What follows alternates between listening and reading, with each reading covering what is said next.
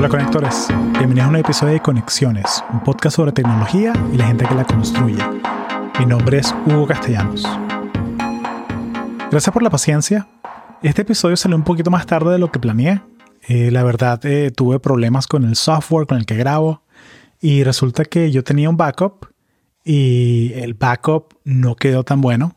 Así que tuve que pedirle el backup a la compañía y no importa lo que pasó, aquí está el episodio. Espero que lo disfrutes. Conversé una hora con María Camila Lenis. Ella es una ingeniera de software en Cali ella trabaja por una fintech que se llama No en Brasil. Y hablamos sobre su experiencia haciendo un curso de en Platzi. Eh, Platzi es esta plataforma de tecnología y de, bueno, de, de educación en línea que está basada en Colombia. Y ellos tienen cursos de todo, de, de ingeniería de software, de marketing, de productividad, de finanzas, de todo, de todo. Ellos han sido sponsors del podcast. Eh, si estás escuchando desde el comienzo, habrás escuchado alguna vez que, que te he dicho que este podcast es traído por Platzi. Y la verdad eh, fue fascinante aprender sobre su experiencia de grabando un curso para la plataforma y conversamos sobre cómo escogieron el tema, cómo es la producción, cómo es el tema de distribuir y fue bien interesante la conversa.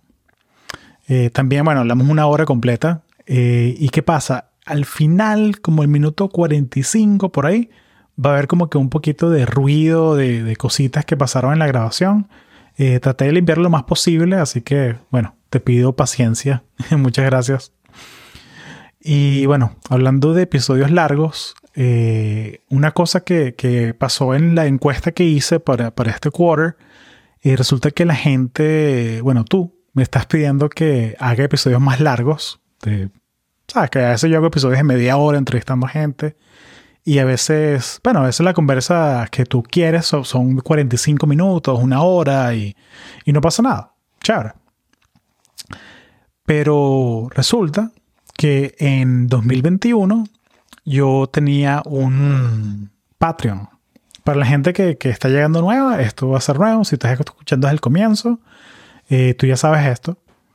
Y bueno, tenía un Patreon por un año y lo que hacía en ese, en ese tiempo, en ese año, lo que hice es que grabé varios episodios, los grabé una hora de episodio y lo que hacía es que ponía media hora pública, media hora para todo el mundo y la otra media hora se le daba a la gente del Patreon que colaboraba. ¿Y qué pasa? Eh, yo decidí cerrar mi Patreon porque realmente no tenía tiempo para... Estaba trabajando full time en una empresa de tech y estaba yendo dos podcasts a la vez, entonces no, no me quedaba mucho tiempo para, para hacer contenido extra, entonces hice el experimento un año, lo probé, chévere, funcionó y lo decidí cerrar porque, bueno, quería invertir mi tiempo en otras cosas. Pero esos episodios los tengo yo todavía. Entonces estoy pensando empaquetarlos, los episodios que tengo. Eh, son como 22 horas de contenido eh, que nadie ha escuchado. Eh, bueno, o sea, la gente del Patreon lo escuchó, pero, o sea, nada que ver la cantidad de gente de Patreon con la gente que, que está en, en público, ¿no? O sea, la gente que escucha el feed público. Entonces son como, son como 22 episodios y son 22 horas, entonces como que por la mitad son más o menos como 10 horas de contenido inédito. O sea, son 10 horas de contenido y he hablado con gente que, que está en, en, Facebook, en Meta, en Google, en Microsoft, en parte de startups. También hay par de, de meetups, de hacíamos reuniones virtuales con gente de la comunidad. Entonces eran reuniones con 5, 6, 7 personas y debatíamos, eh, debatíamos temas sobre tech, eh, le contestaba preguntas del público. Entonces también quiero empaquetar eso, hacer como un compilado de esas 10 horas de contenido y estoy pensando exponerlo en, en Gumroad, que Gumroad es una plataforma que te permite hacer productos digitales y que la gente los compre por ahí. Entonces estoy pensando hacer eso. Eh, me encantaría saber qué piensas. déjame un comentario aquí en YouTube o mándame un email a hugo.conexiones.io o mándame un mensajito por Twitter, eh, arroba HugoCast. Déjame saber qué piensas, si te anima, si te suena. Eh, entonces, bueno, me encantaría saber qué piensas porque te están esas 10 horas de contenido extra que, sabes, que las tengo ahí y me sería una lástima que se perdieran, realmente. O sea, le agregaron valor a, toda la gente que estuvo en el Patreon, pero sería, creo que sería genial que te agregaran valor a ti también. Y bueno, aquí sin más, la conversa con María Camila Lenis. Gracias. Entonces, Camila, bienvenida a Conexiones. Eh, gracias por hacer el tiempo. Eh, tú eres una de las escuchas que estuvo desde el comienzo y también estás en Tech y estoy muy contento de que estés aquí conversando con, con nosotros ahorita. Eh, me alegra mucho que estés aquí. Gracias por hacer el tiempo. Gracias a ti, Hugo. Estoy muy feliz de, estar aquí contigo y pues con los demás conectores. De verdad fue un podcast muy increíble que cuando lo conocí allá en el 2020, cuando iba para la universidad. Y no me imaginé estar aquí, la verdad, pero está genial. Estoy muy feliz. Bueno, bienvenida. Estás en tu casa. Eh, literalmente estás en tu casa, estás en, Cali. Sí, sí. Cuéntame un poquito sobre ti. ¿Cómo llegaste al mundo de, tech? Eh, el mundo de tech, de hecho, más bien llegó a mí antes de que yo me diera cuenta, porque yo estudiaba en un colegio que tenía un énfasis en programación con Scratch, cosas así, ese gatito que uno le ponía bloques y hacía juegos. Así fue como yo aprendí a programar en un inicio, de hecho con Micromundos Pro, pero es mucho más viejo. Cuando salió Scratch, me encantaba, me encantaba hacer jueguitos, me encantaba hacer historietas, eso era lo que quería hacer en mi tiempo libre. Yo de hecho no tuve internet cuando era más chiquita, entonces pues el tener Scratch en mi computadora y poder usarlo sin internet para hacer mil cosas, para mí ese era mi juego favorito, era todo lo que yo quería hacer. Sin darme cuenta estaba programando y mi colegio siguió como con ese camino de, de programación. Nos lo enseñaban a paso tortuga porque incluso no era algo que los profesores estuvieran también súper bien formados en eso. Entonces, como que todo un año enseñando algoritmos secuenciales, de esas cosas que no te podías salir a diferentes flujos con condicionales, nada, secuenciales, así. El otro año haciendo cosas con if y así, pero seguía siendo mi materia favorita, mi momento más preciado de la semana, me encantaba. Y siempre quería ir más allá. Pero no sabía que eso era un trabajo, ¿sabes? Nunca lo había visto como qué puedo llegar a hacer con esto. Hasta que en algún momento mostraron el video de todos, todos deberíamos saber programar. De Code, y ahí creo que se llama. Y salía pues Bill Gates y otras personalidades, personas que trabajan en Twitter, en Google, y ver cómo ese mundo de yo conozco Twitter, yo conozco Google, yo sé de este tipo de plataformas, se supone que programando podría ser algo de ese estilo, tener esa, esa vida que se muestra ahí y poder crear cosas como escribir algo en mi computadora y verlo. Entonces, al descubrir que eso era una carrera, que eso era algo que se podía hacer, quise dedicarme a ello, pero sin saberlo lo venía haciendo desde antes. Qué genial, Sí, porque es el tema de la, de la inocencia, ¿no? Que cuando te lo muestran, tú lo ves como un, como un rompecabezas, como un puzzle. O sea, como tú solamente quieres resolver algo. Sí, exacto, un juego. Y, y, eso es lo que hace uno todo el día. uno está resolviendo problemas y, y, y aplicando creatividad. Así que me, me, alegra mucho eso que tuviste esa, esa experiencia positiva. Ahí del otro lado del espectro hay gente que tiene como que le tiene ese miedo a las matemáticas y, y ven y ven una pantalla con código y piensan que si en The Matrix, ¿sabes? Piensan que es algo que... Y no, es solamente son, son puzzles. O quizás piensan que es que tienes que ser una persona súper dotada para poder hacer algo de eso, como, uy, no, yo, yo nunca podría hacer eso, yo no, sí, yo ya estoy muy viejo, ya no podría hacerlo. Realmente a veces tú te pones a pensar, es como, no, no es tan así, puedes lograrlo, solo ven, inténtalo. Y me gusta Scratch por eso. De hecho, una amiga hace poquito eh, ayuda con Scratch, porque ella está haciendo una maestría. En, ella, es de, ella es abogada y entonces tenía una clase de programación para abogados. No sé por qué tenían esa clase, pero la tenían. Y ella decía, no, nos pusieron que cacharreáramos, hiciéramos cualquier cosa, pero yo no entiendo Scratch, he dado mil vueltas, no sé qué hacer. Y yo como, pero es que Scratch es divino, es genial. O sea, para aprender a programar es súper. Y yo no, vení, no te, no te asustes. Solo hagamos un zoom, te muestro un poco y ahí hacemos algo chévere. Y salió tan feliz, tan motivada, tan wow, eso era tan sencillo, esto es así. Yo, miran, Scratch está hecho para dos cosas, para que aprendas la lógica y para que seas creativo. Entonces no, no te limites, no penses que por no haber sido ingeniera, cualquier cosa, no puedes hacer algo. Y creo que eso es en lo que se deben empoderar todas las personas. No importa tu background, puedes hacer cosas interesantes siempre que quieras hacerlo. No necesariamente algo tech. Claro. No, y, hay muchos, hay una infinita red de, de, avenidas para llegarle. Sí. O sea, yo, yo, le, yo le llegué a, hardware engineering por la música.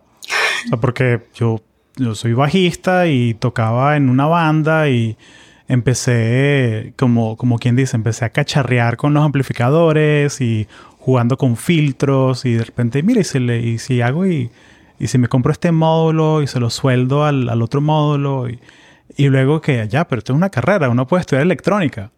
Y, yo estudié electrónica fue porque quería hacer equipos de sonido. O sea, quería hacer, diseñar filtros y ecualizadores y cosas así. Entonces hay infinitas maneras de llegarle al, mundo tech. Sí, uno no, no sabe, de, hecho, desde qué parte podría así tener lugar. Creo que hay un puesto para todos. Muchas veces se habla como de que no todos deberían estar acá. Yo no creo que es un debería pero creo que es un pueden hacerlo si quisiera. Claro. Claro, es, quitar el estigma, como cambiarse el, switch y pues saber que, mira, es posible. ¿Sabes? Es, posible, o sea, sí se puede. O sea, por eso es que tengo, lo tengo ahí en mi lista infinita de pendientes que, nunca se acaba. Es como, es como el Gira, como los tickets de Gira. Ahí tengo. Ahí el backlog de la vida. Sí, el backlog de la vida. Tengo ahí que quiero traerme a alguien que haya hecho un, programa de, de apprenticeship, de, de, los de LinkedIn o de Twilio o algo así. Por ahí tengo una persona que, que entró al programa con y tenía una señora que tiene 45 años y hizo el programa de apprenticeship de, de LinkedIn y entró y es software engineer en LinkedIn. O sea, como que no, la edad no es nada, ¿sabes? No es, es, es, un mindset. tú quieres aprender, quieres hacer el trabajo y si necesitas tener eso, ¿no? La, la, la, mm, la motivación de aprender y el espacio, ¿no? O sea, el tiempo para hacerlo. Ah, pero, pero de que se puede, se puede. Creo que siempre también te hablan de de que no con, uno no sabe lo que no sabe. O sea, uno, por ejemplo, las personas con las que yo estudié en la universidad me preguntaban como, ay, pero ¿cómo haces para, para entrar a ese mundo de las startups, estar tan cerca de, gente de Silicon Valley y todo eso? Y yo, ¿cómo que cómo? Pues no normal, uno va y conecta con ellos en, en LinkedIn, encuentras podcasts, en, pues en Twitter, es muy simple. Twitter es, horrible, o sea, porque Twitter es como que la red social más tóxica, pero al mismo tiempo es como que la más útil para uno. Sí, es una dualidad impresionante. Ahí hay que estar a su favor con todo y las controversias y los dramas que se dan en Twitter, pero se le puede sacar mucho provecho. Y es como en la universidad solo te enseñan que puedes ir a trabajar a Tecnoquímicas, a Banco X, a tal cosa o a esta X casa de software. Y es como ellos creen que solamente puedes trabajar ahí o que ese salario de mil dólares es una cosa gigante. Y uno es como no no lo es. Y puedes apostar y, e ir tras mucho más incluso en tu mismo sector o en ambiente o si no quieres como buscar otros países hay startups muy buenas aquí dentro de Colombia pero no saben que es posible porque no lo han visto, porque no están ahí dentro de su radar de, de alguien que está haciendo esto cerca mío. Entonces, para mí es muy importante cosas como este podcast porque dan como esa visibilidad de que este tipo de cosas existen y yo también puedo aspirar algo de eso porque no sabía que podía hacerlo, no sabía que tal beca existía, no sabía que tal programa me puede llevar a cumplir cierta meta, pues voy a hacerlo, yo también puedo y eso es lo bueno de estar todo el tiempo como intentando conectar. Sí, bueno, por eso el poder de las conexiones siempre presente, o sea, que hay que, solo tienes que estar pendiente, ¿no? Y, hacer eso, o sea. Um, pero eso, eso nos trae a, a Platzi, No, o sea, como Platzi es como ese abanderado así de nunca pares de aprender, o sea, startup colombiana. Eh, tienen esa. Y, y Freddy y Christian, yo, yo los tengo un pedestal, yo los admiro muchísimo. Ah, todo lo que han logrado, todo lo que han hecho sobre evangelizar tech. O sea, que la gente se dé cuenta que, que mira, sí se puede. o sea, si este pana guatemalteco y, y, y, y, un rolo que creció como que en el barrio más peligroso de Bogotá, pueden montar un startup de Silicon Valley, pasar por Y Combinator, tener funding, tener uh, no sé cuántos millones de, de, de, usuarios, no son usuarios, pues de estudiantes, tienen Platzi ahorita. Um, o sea, es increíble. Es increíble. Y, quería hablar un poquito sobre eso, sobre el curso que hiciste tú de, unit testing. Eh, y no tanto como que de unit testing, porque si queremos aprender unit testing, directamente vamos a agarrar tu curso y ya. Porque para eso es, ¿no? De Sí, vayan a Platzi y hacen mi curso gratis. Listo. Aquí en las notas del show está el curso para que, para que vayan a, a agarrarlo. Eh, pero sí, sí, es un tópico un poquito avanzado, ¿no? O sea, no es que si no sabes programar, no, no pierdas el tiempo yendo directamente. Mejor agarrate una clase de, de, de backend primero, la clase de, de gratis de programación. Eh, sí, es un tópico un poquito avanzado. Si tuviese que explicarle a alguien qué es unit testing, imagínate que tienes un primo muy inteligente, pero que no, sabe, que no está metido en lo de programación ni nada de esto. ¿Cómo, cómo le explicarías tú así unit testing? Como, ¿Cuál sería tu analogía? Unit testing como, como una analogía. ¿Cómo lo explicarías tú? O sea, ¿Cómo lo Yo creo que, que, le diría como siempre vemos en, en, las aplicaciones que tienen cambios, como que cada que, que, hay una actualización de, no sé, le metieron esa funcionalidad de las stories, le metí a, a, Instagram, que hace tiempo le metieron las stories, metieron los reels, le cambiaron tal cosa, todo lo que uno ve que cambió en una aplicación, eso por allá hubo un pedacito de código que, que alguien, un pedacito, un pedazote, maybe, de código relativo. Que, alguien cambió. Y entonces, ¿cómo haces para saber que esa aplicación que tenías funcionando en teoría perfectamente no se va a dañar por eso que tú quieres agregarle, que tú quieres hacer nuevo o cambiar o algo que incluso querías hacer para arreglar otra cosa? ¿Cómo vas a saber que no dañaste algo que ya estaba ahí? Para eso, entonces, existen otros pedazos de código que los agregas para que no seas tú el que manualmente va a ver si funciona, sino que es el computador. Tú le dices qué cosas tiene que hacer como para probarlo y cuáles son las eh, cuáles serían esos resultados esperados que él debe esperar y automatizadamente lo va a revisar y no tiene que haber otra persona ahí pendiente de volver a ejecutar ese ciclo de pasos y ver que todo está bien a ojo, porque somos humanos y nos equivocamos infinitamente. Entonces es mucho mejor darle esa tarea a, al computador para que en equipos grandes, sobre todo, cuando estemos trabajando juntos y, y estemos lanzando y mejorando un producto, sepamos que este va a seguir funcionando Excelente, excelente. Buenísimo. unit Testing 101. Ah, sí, yo, yo lo estaba pensando también como mm, cuando tienes un, un, carro, que tú puedes hacer un carro y puedes hacer dos cosas. Puedes, primero, puedes hacer todo el carro completo y luego meter la llave y prenderlo a ver si prende. O puedes armar primero la transmisión, probar la transmisión, primero el motor, probar el motor, los frenos, probar los frenos y luego armarlo todo junto. Entonces como, como que armar las cosas por piezas, no todo junto como que secuencial. Sí, e-, eres razón, porque el unit testing viene siendo como probar pedazos un poco más pequeños que hacen parte de, esa, de, ese gran cambio que, que vamos a, a, darle a ese carro o a esa casa, por ejemplo. Queremos probar que una ventana abre y cierra. Sí, un sistema, cualquier sistema que, que haya, eh, eh, es, es, hacer esos, esos, el test incremental, de manera que al final la unidad completa eh, debería funcionar. A veces no funciona. A veces. Exacto. Pero es parte de la diversión, es parte de la diversión. Sí, algo que solía decir en, en mi curso es que en este mundo de, del product development, de, desarrollo de software, todo puede fallar O sea, si no es que el servidor de otro cae, es que el servidor del cliente cae, es que la base de datos se cayó, es que él metió el dato como no era, tal cosa. O sea, la infinidad de cosas que pueden pasar son gigantes. Las pruebas, y sobre todo estas como pequeñitas, nos ayudan a escopiar ese alcance de todo lo que puede fallar. Entonces sabes que este pedacito está funcionando bien, esto no fue. Vamos a ir a otra parte cuando, cuando algo falle. Y eso es lo importante de tener las pruebas. Claro.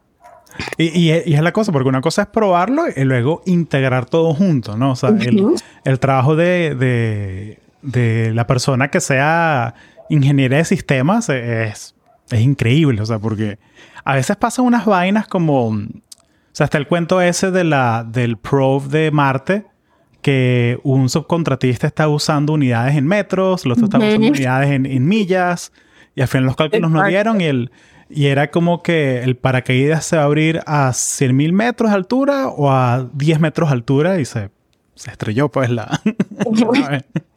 sí, eso. Las cosas que, que, hay que tener como bien acordadas entre dos partes para saber que estamos hablando el mismo idioma. Es correcto.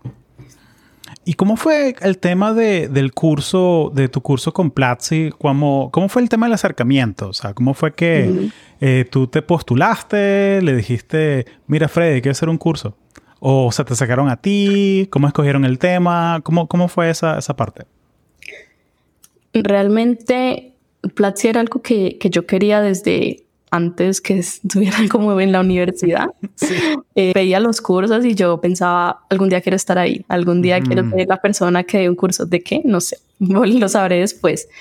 Y ese es uno de los momentos donde digo que Instagram ha hecho más por mi carrera que, que LinkedIn, pero Oscar Barajas de, de Platzi, que él es un profesor de los más conocidos, sobre todo en la escuela de JavaScript y de frontend, que es súper teso y tiene una gran comunidad.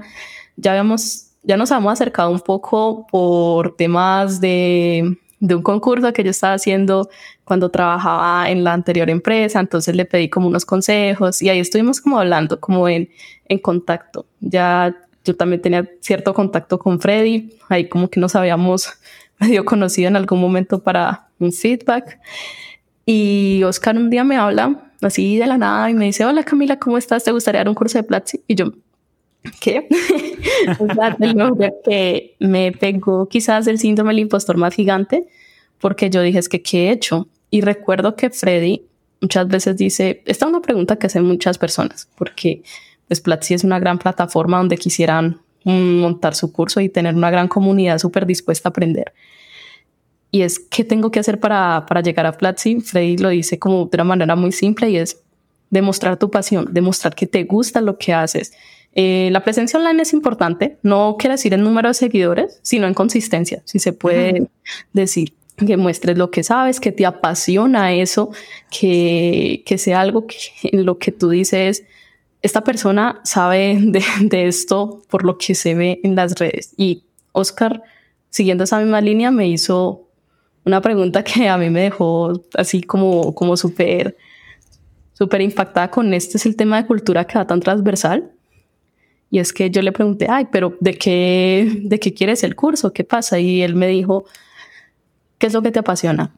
¿Qué es lo que más te apasiona? Y yo, ¿qué es lo que más me apasiona? ¿De qué daría yo un curso que donde esa fuera entonces la respuesta?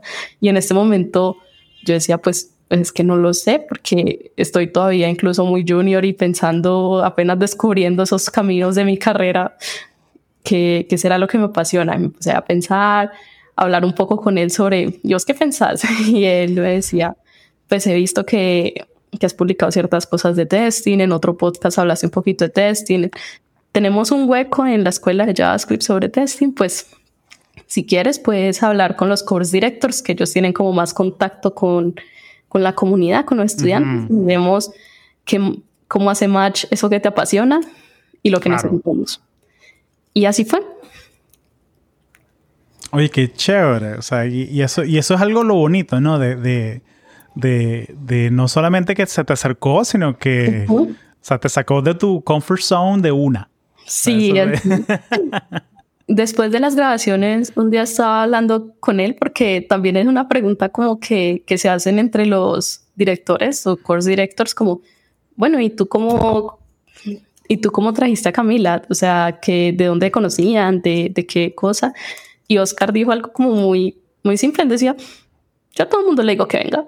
Yo la verdad es que a casi que todo el mundo le digo, ¿quieres dar un curso? O sea, dalo. Pero no todo el mundo me dice que sí. De hecho, casi nadie me dice que sí. Y entonces cuando dices, la oportunidad está para todos, porque todos podemos llegar a hacerlo, pero cuando se te presenta, así como yo tuve un miedo, un síndrome del impostor que yo decía, pero yo quiero dar un curso y yo quizás no sé nada de esto, más bien me denme un curso a mí, denme una suscripción a mí para aprender porque yo qué les voy a andar enseñando. Y es, puedes hacerlo. Es que te lo creas. Él decía, mm, yo le digo a todos, pero no todos me dicen que sí. Claro. es que tocar la puerta, tocar la puerta no es entrar, pero tienes que tocarla. Tienes que tocarlo porque si no la tocas te vas a quedar afuera. simplemente, en este caso te abrieron la puerta y pero tú tienes que cruzar. Tú tienes que cruzar la, el umbral. Sí. Oye, qué chévere. Me encanta esa historia. Y, y, y entonces, por ahí fue que nació tu, tu marca de la la developer. La developer. Esa tenía hace como un tiempito pequeño. Eh, algún día yo estaba, de verdad que no recuerdo qué día, simplemente estaba como practicando mi, mi pitch, no sé si se dice de esta manera, porque pues estaba pensando en la autenticidad. Mm. Pues me parece algo importante, porque cuando veo a otros y a otras developers con sus perfiles, con su setup infinitamente hermoso o trabajando así como con el sol tan gigante de la playa que tú dices no puedes estar viendo algo en la pantalla, te lo juro.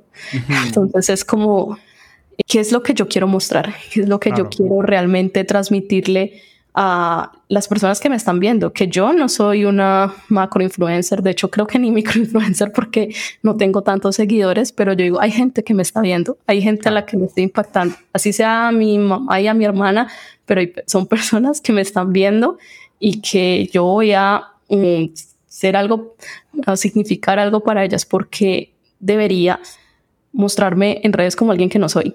Quiero que todo este este ciclo de, de lo que sea que yo vaya a, a, montar de aquí en adelante sea demasiado auténtico. Así en este momento aún me dé como mucha cosa hablar de cosas que las pienso de cierta manera, decirlo como tan con trapitos, con pañitos. Quisiera decirlo de una forma como más directa, pero es algo en lo que estoy trabajando. Entonces yo estaba como, bueno, entonces, ¿qué voy a hacer? Soy Camila Lenis, I'm a software developer y me quedé como repitiendo ese I'm a software developer y yo developer, developer, developer. La Salió bien. Salió ahí. yo como developer sonó bien porque empecé a decir developer, si se dice developer, me quedé ahí mirando si en inglés lo estaba pronunciando bien, pero yo dije, ve, developer suena, suena interesante, suena algo como que hace match con lo que yo soy. Claro porque tú tienes tu pilar de fitness, de salud y todo eso que, que ayuda. O sea, todo eso. O sea, ya. Eso ya, ya está para hacer merch de todo, la, developer. la developer. Pero me da mucho miedo. Ese, ese como cambio o rebranding, le, le decía yo, o le digo yo cuando hablo como de cambiar un poco mi imagen en las redes. Y yo no, es que pues tenerte como Camila Lenis y cambiar a la developer Luego, ¿qué, ¿qué, dirá la gente? La gente ahí, como, como las que me conocen, ahí, los que estudiaron conmigo, los que trabajan conmigo, es como, ¿qué, qué estarán pensando? Y luego fue como que estarán pensando que ninguno me paga las facturas, nada. Y entonces comencé por cambiarlo en TikTok, porque era como una red que no había abierto y yo le, la puse ahí porque igual no quería que me conocieran. Y fue, hice un TikTok ahí sobre reclutamiento y recibí varios comentarios como tu, tu arroba es lo máximo o algo así. Y yo... Es que lo es. es. muy cool. Es una, una marca cool y, es chévere que la agarraste tú y que se alinea contigo. O sea, yo, yo sí la veo como, como... O sea, obviamente, o sea, no eres tú. O sea, es una marca. O sea, Camila es mucho más compleja y tenés muchas cosas. O sea, pero también es una manera... Como carta de presentación está chévere. O sea, está bien chévere, me gusta. O sea, me gusta. Yo, yo, o sea, si empiezas a sacar que si, que si tazas de café de la developer, yo me, yo me anoto con una idea. a sacar el merch. Pero después de ahí me dio como un poco más confianza de usarlo en otras partes. Y yo, yo, le decía a mis amigos, será, y ellos, hace rato hubiera hecho eso. Está re bueno ese nombre antes de que te lo coja alguien más. Claro, entonces ahí uno está cambiando el Twitter, el Instagram, toda vaina. Y entonces me dijeron como cambiarlo ya y yo tenía miedo, pero estaba a punto de lanzar el curso, bueno, no a punto de lanzarlo, a punto de grabar el curso de Platzi. Y yo dije, es que si lo voy a cambiar, tengo que cambiarlo ya. Claro. Porque entonces eso va a quedar allá en la grabación, tendré que decir mis redes, tengo o me tengo que apersonar de ese nombre o lo desecho, pero tengo que hacer algo ahora. Y creo que fue esos impulsos que resultaron bien. Claro. Qué chévere, vale, qué chévere. Me encanta, me encanta esa historia.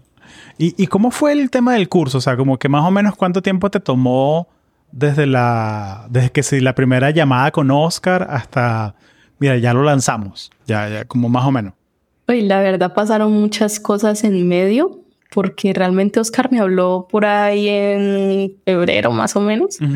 Y, y hay un tema como de también de vacaciones de las personas que estaban encargadas y todo eso. Entonces, para mientras hice el primer, porque es que yo, yo, diseñé un primer curso de testing, pero no de un framework en específico, sino de un lenguaje en general.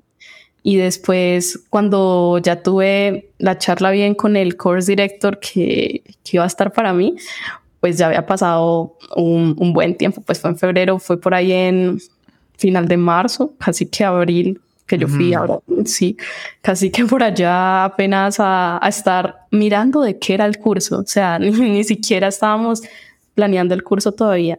Cuando ya tuvimos claro de qué era el curso, y de hecho teníamos primero que iba a hacer un curso de unit testing en Vue.js y después yo nombré que, bueno, y si quieren algo de Go, la verdad es que Go es mi main language, me encanta. Y dijeron, pues sacamos otro de Go también. Entonces ya eran dos cursos.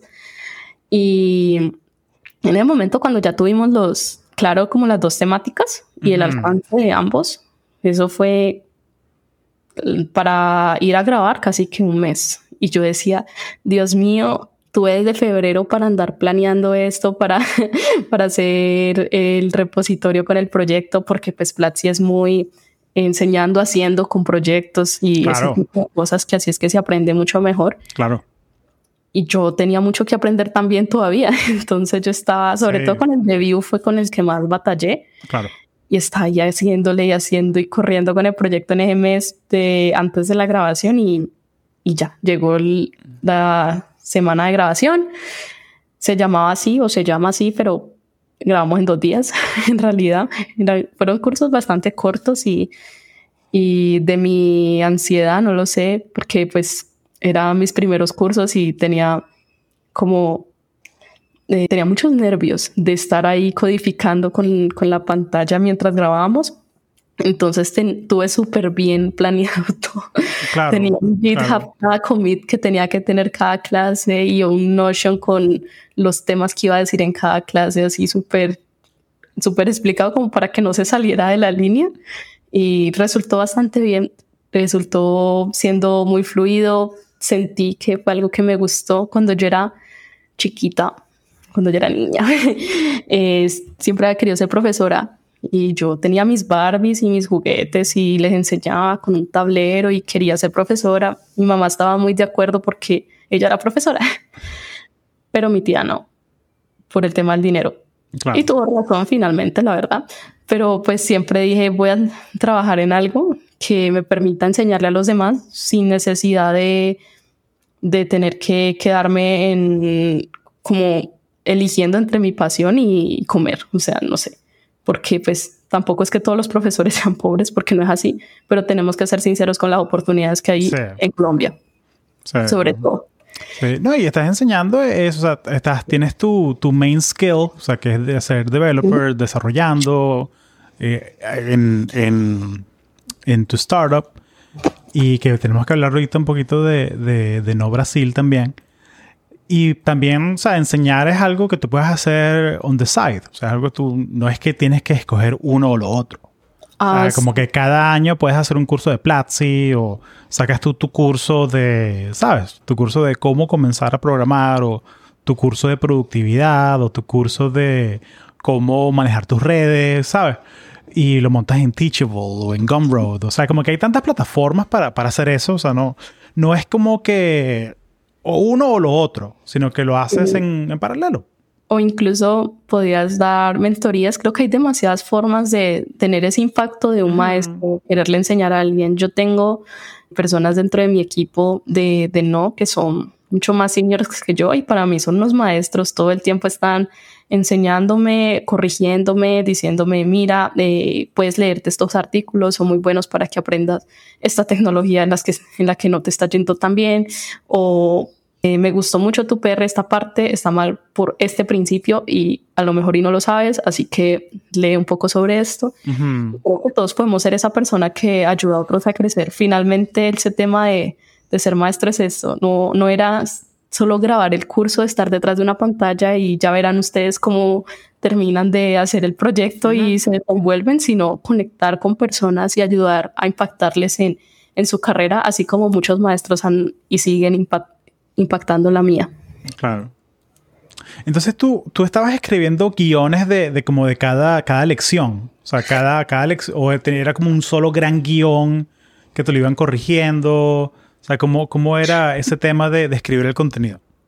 Eh, tú planeabas, pues, son bastante flexibles. El course director es una persona como que debe estar ahí un poco pendiente de, de la organización, pero creo que está muy libre precisamente por eso, porque es cuando mm. quieres demostrar tu pasión, organízalo como quieras, dilo de la forma en la que quieras y esa es la, la forma en la que mejor resultan los cursos. sé tú misma, sé tú misma. Te dan como un planeador que realmente los, los lineamientos son, vamos, estamos muy project driven para enseñar, así que ojalá que sea relacionado al proyecto y yo organicé como mis grandes clases con el objetivo. Había un objetivo. Cada clase tenía su, su esto es lo que vamos a hacer en forma general, pero mm. ya yo por detrás, porque pues supongo que también cada profesor tiene su estilo para dar la clase. Yo tenía en Notion como keywords, si se puede decir, pero así como teniendo un outline. Entonces decía, bueno, por ejemplo, la primera clase me voy a presentar y pero qué voy a decir cuando me voy a presentar bueno primero mi cargo cómo llegué aquí y esto así y, así como como la organización de cada una de las clases muy por encima para no perder esa ese dinamismo también que es el que sale en el momento de grabar pero sí tenía un objetivo de vamos hoy vamos a ver en esta clase equiposa y esto es lo que tienen que aprender pero de qué forma lo iba a decir claro una, una escaleta como con palabras claves, como que este es el call to action. Eh. Y a la final tengo que decirles que, que este es como el reto de esta clase. No me puedo olvidar de, de, nombrarles este recurso, así como todas las cosas para que, para que lo más importante estuviera ahí y el resto fuera lo que ocurriera cuando estuviera grabando. Claro, claro. Sí, eso, ese es el tema, ¿no? De, de de hacer guiones, ¿no? Que ahí hay que tener una personalidad muy particular para hacer esos guiones que son palabra por palabra por palabra por palabra. Yo, yo no lo puedo hacer, yo, yo admiro muchísimo a la gente que lo puede hacer, pero yo, yo soy más así de escaleta, de palabras claves, preguntica clave, y siempre cada vez que uno hace una presentación te sale diferente. Eh, de repente funcionó algo aquí, lo anotas, lo guardas, de repente esta analogía que, querías probar no funcionó tan bien y bueno, la, quitas para la siguiente y ya.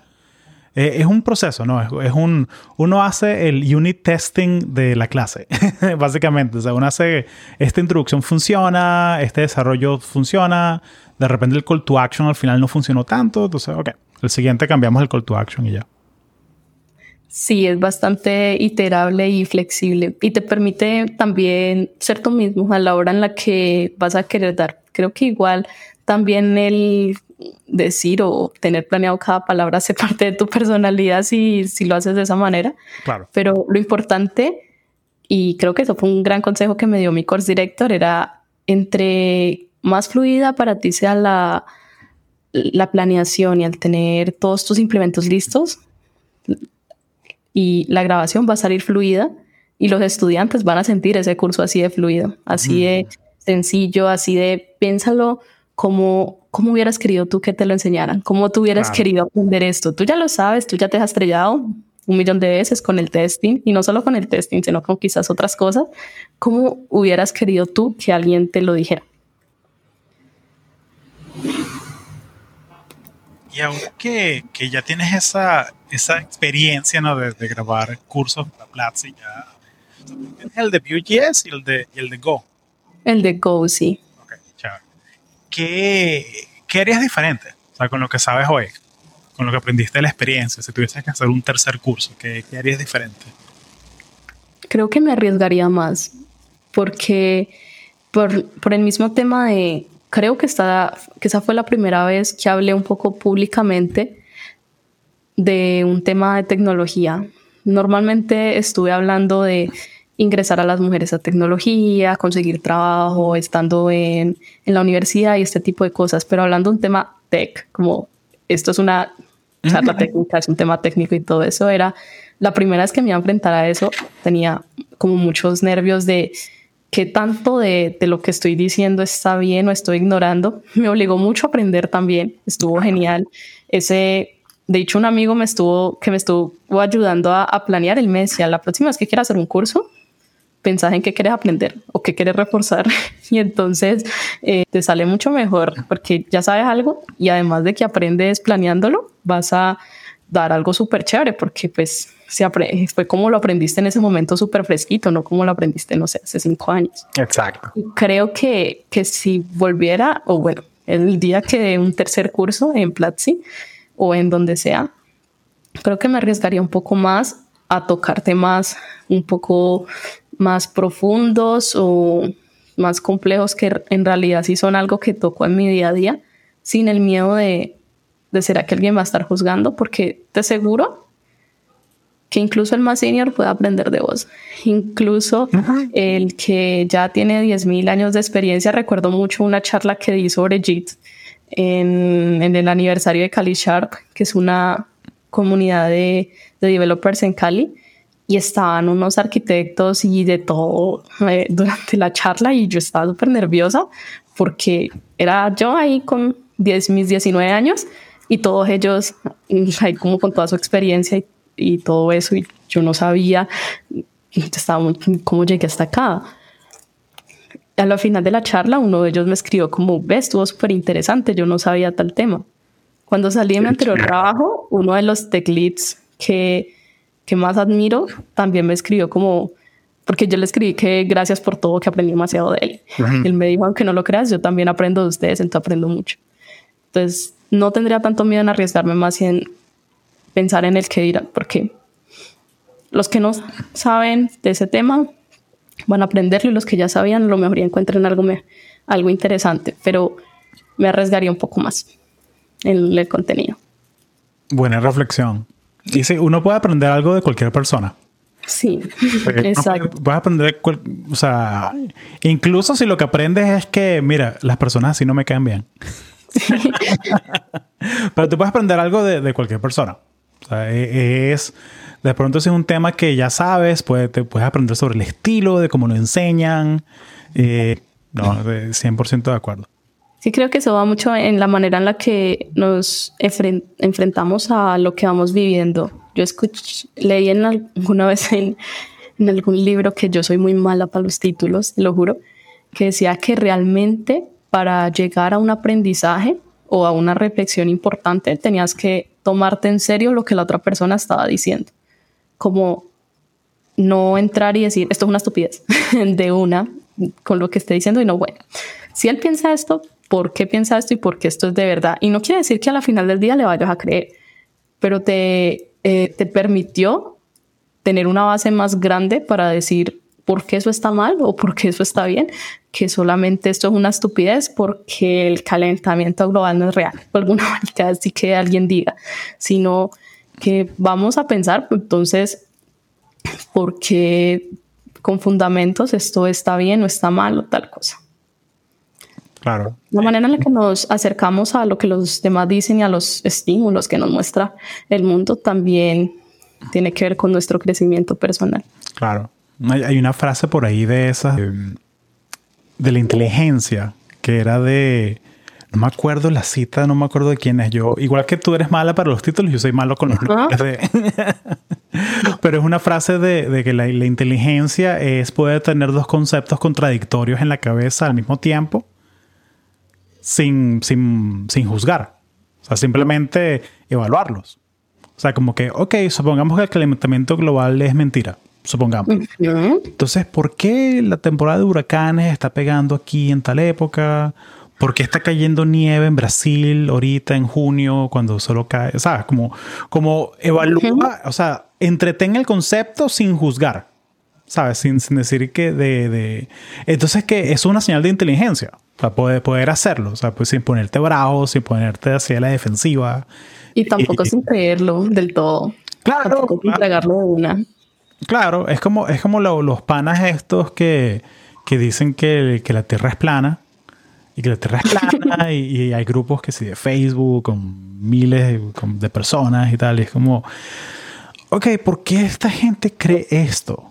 Y luego te pones a ver y ves que es un poco de gente así, todos incels que buscan es comunidad.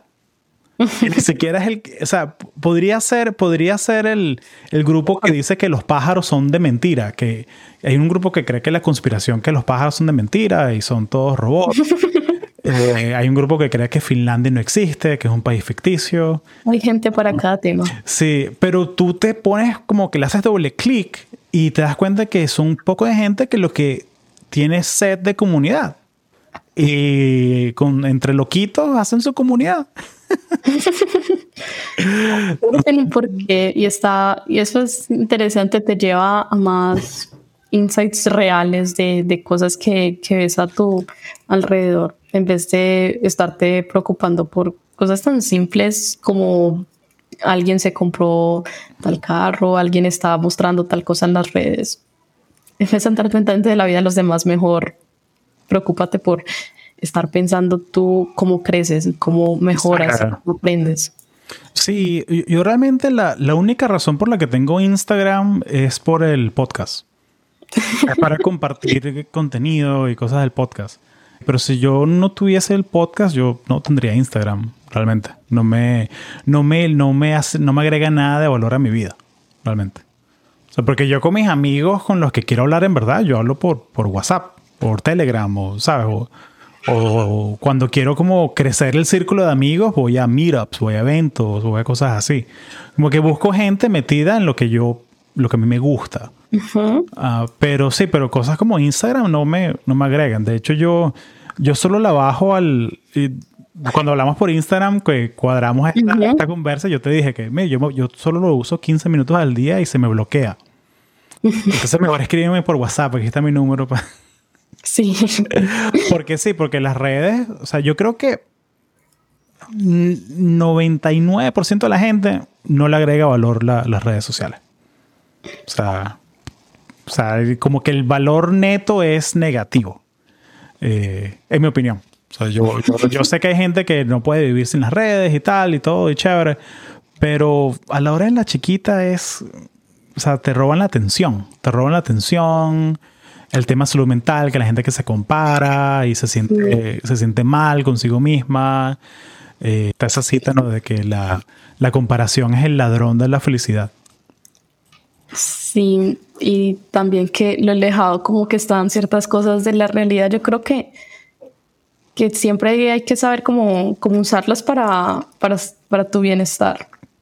Sí. Yo cuando empiezo a, a notar como que una persona, a pesar de que no me ha hecho nada, empezar a ver sus, sus fotos, no me está generando nada de, de alegría, así sean cosas felices, yo digo, pero realmente será que es que esta persona no me está transmitiendo que sea tan, tan buena vibra como dice ser o lo que sea. Deja de seguir, sigue cosas que, que sí te aporten. Me gusta mucho cuando quiero como aprender una nueva tecnología y veo a alguien que, que es muy bueno en, eso y seguirlo y empezar a, a ver qué cuáles son las cosas que, que, comparte, usarlo para ese tipo de cosas, es usarlo sabiamente. Es como, sí, utilízalo para las cosas Es una herramienta y Y, o, para conectar y terminar grabando un podcast es como ahora. Exacto. Para esas cosas sí sirven. Es, para eso sí, ese es el 1%, del, ese es el use case que sí funciona para algo. Pero está curiosamente, por lo menos te vas a China y el TikTok en China es, obviamente, o sea, China es una, es una dictadura totalitaria y hacen lo que le da la gana y lo que tú quieras. Pero TikTok en China, no sé si has visto esto. Si tú eres menor de edad, TikTok se apaga a las 10 de la noche. O sea, no funciona más. Se te desactiva del teléfono. No, no sabía eso. Para que, pero mientras tanto, el resto del mundo, hasta las 3 de la mañana, estás haciendo el, el tan, tan, tan, sí. ¿sabes? Pero, no, y, y, la otra cosa es que tienen como una cuota que por cada dos, dos videos de, que ves como de, de chévere, de vaina o de baile o de lo que sea, te muestran un video educativo de ciencia mm. o de programación o de ingeniería. Qué interesante. Yo solo lo que había llegado a ver con, con, mi pareja era que si uno permanecía mucho tiempo en TikTok, te mostraba TikToks como, ¿y por qué no sales al parque? ¿Por qué no vas a dar una vuelta? Cosas de ese estilo. Y ya no te seguía mostrando tanto lo que estabas viendo en realidad al inicio. Yo realmente no uso TikTok porque siento que cuando no he logrado entrenar ese algoritmo de manera que me funcione. No me funciona porque lo único que ha hecho, y creo que he leído hilos y cosas que dicen que por eso es que está entrenado precisamente para hacer eso. Estoy intentando entrenarlo a mi favor, pero muestra muchas cosas que alimentan las inseguridades de, de las personas. Y hablando con amigos, como tienes a alguien detrás con un poder de crear un contenido fácil donde puede expresar su propia inseguridad sin importarle si eso le va a hacer trigger a la inseguridad de otra persona por un like. Entonces, no dejes como que tanto tiempo viendo cosas que, que empiecen a, a pegarte de ti mismo, porque hay esos TikToks que son, que dicen, por ejemplo, se supone que querías haber logrado más a esta edad. Es como, puede que eso ni siquiera es cierto, pero el estar ahí viéndolo, tú dices, bueno, en el fondo como, ay, en el fondo siento esto, le voy a dar like. Y empieza eso a, alimentarte y a estar todo el tiempo ahí metido en tu cabeza. Y a pesar de que yo he intentado ver videos de recetas, de canciones, de otras cosas que sí me gustan, lo único que hace es mostrar cosas negativas. Entonces no, solo lo tengo porque mi pareja me manda TikToks que a él le salen que sí son graciosos y, y es una bonita forma como de, de conectar con él. Claro. Sí, yo, yo nunca lo he usado, nunca lo he bajado y no, no, no pienso bajarlo nunca, pero, pero es porque, pero porque otra vez es el tema también generacional, ¿no? Es una cosa, es una cosa de generación Z, que sí, TikTok, TikTok está eh, nuestra amiga Gina Moreno, que ella hace contenido educativo para TikTok y chévere, bacano. Pero sí son cosas que, que como te digo, como ni frío ni calor. O sea, no me, siento cero FOMO de, de no estar en, en, TikTok. ¿sabes? Sí, más bien me, me gusta eh, el otro acrónimo que es de, o sea, que está FOMO, que es el Fear of Missing Out. Uno que, que, se llama, que es YOMO, que es el Joy of Missing Out. alegría de perderme. Eh, de perderte el mundo de TikTok. Sí, de perderme la fiesta. Yo que yo sé que es divertido, diviértanse, pasen la chévere. Yo, yo estoy aquí tranquilo con mi libro. Estoy aquí leyéndome Dune, la, preparándome para la segunda que va a salir ahorita. Buenísimo. Este, oye, me has dado muchísimo tiempo extra, lo aprecio muchísimo. Cuéntame si quieres, para cerrar, eh, sobre lo que quieren hacer en No Brasil, en tu nuevo trabajo, en tu nueva startup que eres. ¿Cuántas personas son? Mm, ahora somos como 15 prácticamente. Es una entraste ahorita fundadora, pues, con el, con el, con el grupito. Sí, entré, entré en enero a ser parte del funding team. De hecho, esa fue una de las razones, creo que la principal razón por la que entré. Quería tener esta experiencia de, de levantar un producto desde cero. Así fue en otro país, pero, pero quería esta experiencia y para tenerla también debía estar muy pendiente de, de los líderes, porque startups que estén naciendo, todos los días nace una nueva startup, de lo juro. Pero que no se vaya a morir de aquí a, dos años, eso es lo difícil. Y realmente Ana Zucato, que es la CEO de, de No, que yo conocía desde que trabajaba en Trora, para mí ha sido una líder impresionante. Yo la admiro un montón. Cuando ella salió de Trora para fundar No, ni siquiera lo sabía. Yo no sabía que, que era por No, sabía que iban a fundar una startup, pero no lo vi como una posibilidad. Después ya vi, estoy hablando un poco más con ella, se presentó la oportunidad y realmente estoy muy feliz hablando un poco de, de, de TikTok. Hace poquito hicimos un como experimento, eso fue súper inesperado, la verdad, que ¿qué es no? No eh, queremos hacer que estos pagos compartidos, en vez de dividir a las personas, las junten, que para que paguemos una cuenta no se necesite que haya una persona que le cobre a cada una de, con las que estuvieron en la cena o lo que sea, sino que pasamos una tarjeta, le cobro a todos y todos felices. Ya no tenemos nada que estar haciendo. Ya volvámonos a juntar, volvamos a pensar en una próxima, una próxima cena, en un próximo paseo, en lo que sea. Eh, estoy con mi, con mi esposo y tengo que pensar en, en las compras del supermercado. Ay, yo pagué el alquiler, ay, pero yo pagué esto que es más caro. Pues no, pagamos, pasamos una tarjeta, pagamos los dos ajustamos porcentajes si ese es el caso o valores, pero ya tenemos todo controlado. Es como cuando divides, en realidad estás juntando, estás haciendo parte de una comunidad y de eso se trata como, como las social fintechs o las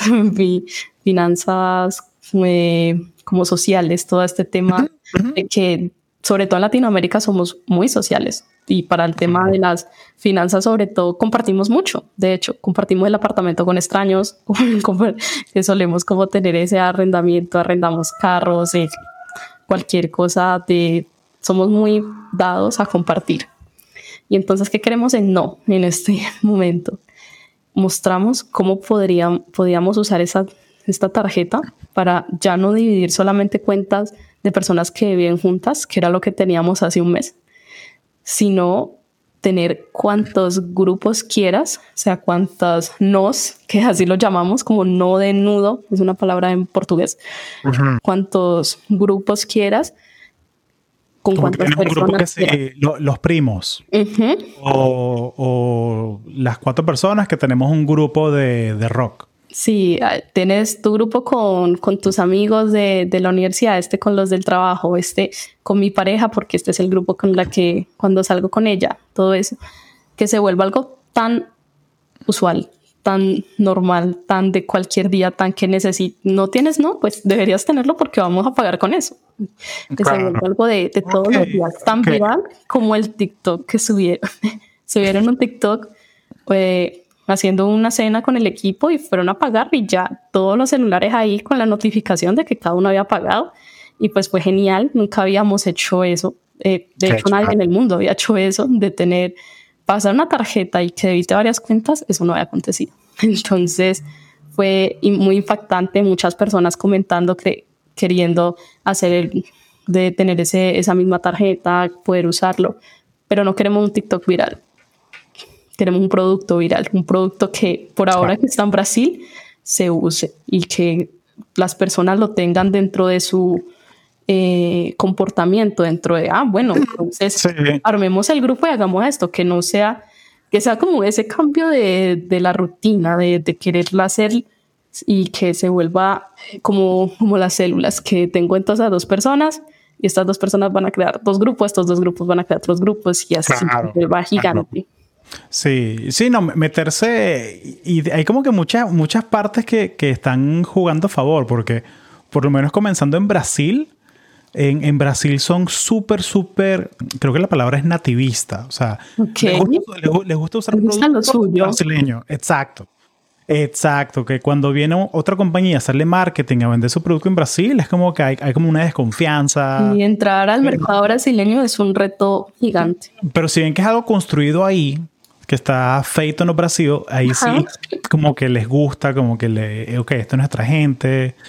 Y sí, el tema del, del de hecho, tuvimos ese, ese, ese, esa es una de esas cosas que pasa aquí todo el tiempo, que salimos a cenar y mira, yo pago y tú me mandas un, un Venmo. Pero que es que literalmente me mandas una transferencia a mi, a mi cuenta como con Venmo y todo el mundo tiene Venmo, Venmo, Venmo. Pero eso de que como que yo pagué y te debita directo a este grupito, no, no existe. No, existe. no existía. No existía. Eso, exactamente. Me gusta, me gusta. No yet. No yet. Estamos muy, muy felices de, de estar pues con todo el impacto que, que tuvo el lanzamiento hace dos semanas de esta funcionalidad de tener múltiples grupos con múltiples personas, o sea, más de dos, porque solamente permitíamos un grupo con dos personas, estaba enfocada meramente a personas que, que estaban casadas o vivían juntas en su defecto y ahora se abrió como un mar de posibilidades gigante y sobre todo un mercado tan grande como Brasil. Ahorita queremos tomar Brasil y próximamente el resto del mundo. Qué chévere, me encanta. No, es que fintech en Latinoamérica, olvídate. Hay mercado. Hay mercado. Hay mercado. Qué chévere, Camila. Oye, muchas gracias por tu tiempo. Eh, nos hablamos como media hora más. muchas, gracias. Muchas, gracias. Me voy a divertir aquí eh, editando. ¿Algo, ¿Algo más que querías compartir? Eh, en tus redes están aquí, la Developer, para que la gente te siga. El cursito de Platzi también está aquí, para que la gente que esté interesada quiera quiera chequear. Eh, están las redes de No, para que la gente siga No y, y bueno, monten su nudo ahí de, de gente. Y estén eh, pendientes para la llegada de No a sus países. Exacto. Chévere.